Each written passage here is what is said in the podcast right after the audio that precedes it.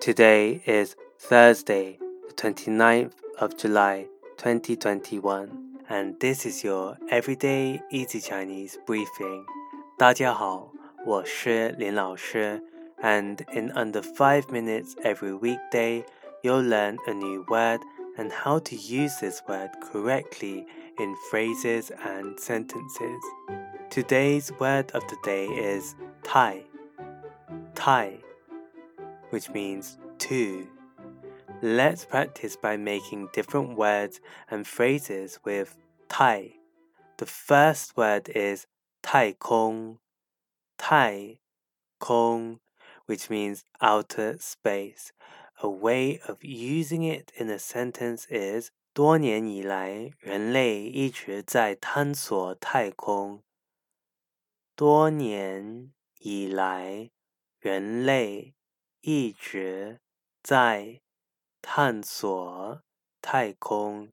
For many years, humans have been exploring outer space. Another word we can create with tai is tai tai. Tai tai. This is more of a formal way of saying wife and can also come after a surname when referring to a married woman. A way of using it in a sentence is 李太太的厨艺非常好。李太太的厨艺非常好。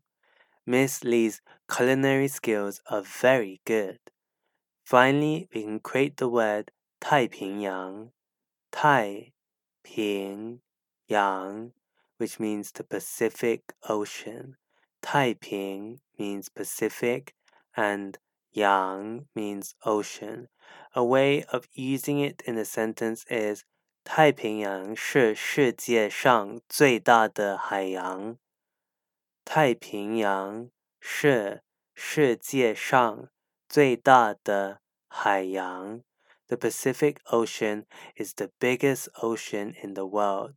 Today we looked at the word Tai, which means too, and created other words using it.